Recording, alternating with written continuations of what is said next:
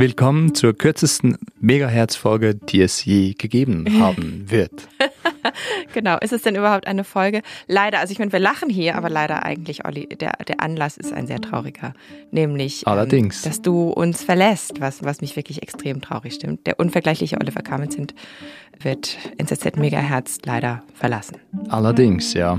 Ich werde zurückkehren zum Schreiben und fürs genau. Erste die Klappe halten. Die, ja, eben. Also so, also zum Trost für alle, die jetzt hier zuhören und deren Herzen gerade brechen.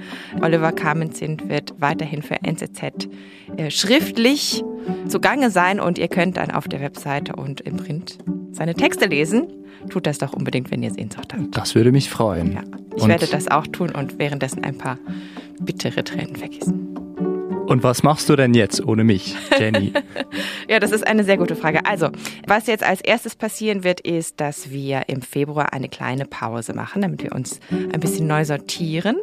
Wir werden so lange, ihr müsst also noch nicht ganz auf die sanfte Stimme des Oliver Cummington verzichten. ihr werdet in den kommenden Wochen noch ein paar Best-of-Folgen aus dem letzten Jahr hören. Und Anfang März sind wir dann wieder da mit NZZ Megahertz 2.0. Dann wird vielleicht einiges ein kleines bisschen anders sein, aber vieles wird auch gleich bleiben. Ich werde weiterhin da sein und der Erscheinungstag wird weiterhin Donnerstag sein.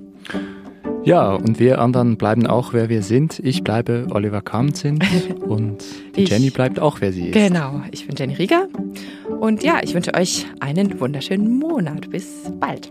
Macht's gut und tschüss.